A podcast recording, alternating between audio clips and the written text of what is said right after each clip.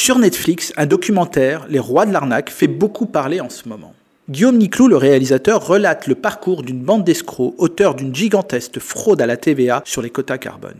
Ces hommes ont trouvé et exploité une faille dans le système et auraient ainsi dérobé plus de 283 millions d'euros au fisc français. L'histoire avait fait énormément de bruit à l'époque, elle a même inspiré le film d'Olivier Marshall Carbone. Pour faire simple, ils achetaient les quotas de CO2 à l'étranger, les revendaient en France en y facturant la TVA sans le déclarer au fisc français, réalisant des profits vertigineux.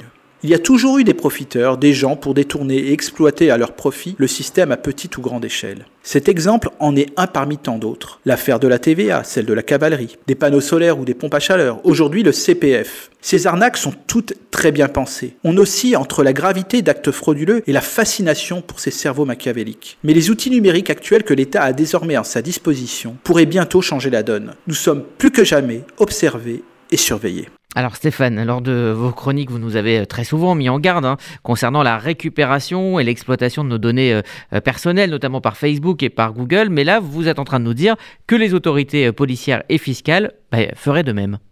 Je ne peux que vous le confirmer.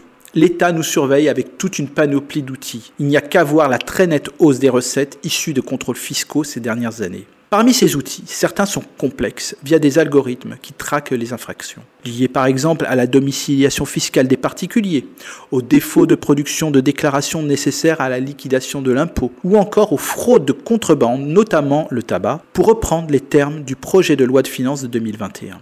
D'autres outils que nous utilisons tous les jours sont aussi exploités par le fisc. La Direction générale des finances publiques a fait appel à Google ainsi qu'à l'entreprise de service Capgemini pour son programme foncier innovant qui a pour but de détecter tous les éléments non déclarés sur le cadastre. Le logiciel en question utilise une intelligence artificielle de Google pour analyser des images satellites fournies par l'Institut national de l'information géographique et forestière. Elles sont comparées au cadastre afin de repérer toute différence entre les deux. Ainsi, si une piscine est visible sur Google Maps, elle sera repérée par le fisc. Il en sera de même pour les extensions et autre modification du bâti non déclaré. D'autres réseaux que vous utilisez tous et tous les jours, Twitter, Instagram, Facebook, peuvent et pourront être le siège d'enquête avec des outils développés par l'État et des indicateurs qui serviront à agréger des données. Voici une raison de plus s'il en manquait pour réfléchir à deux fois avant de poster vos photos et vos vidéos sur les réseaux.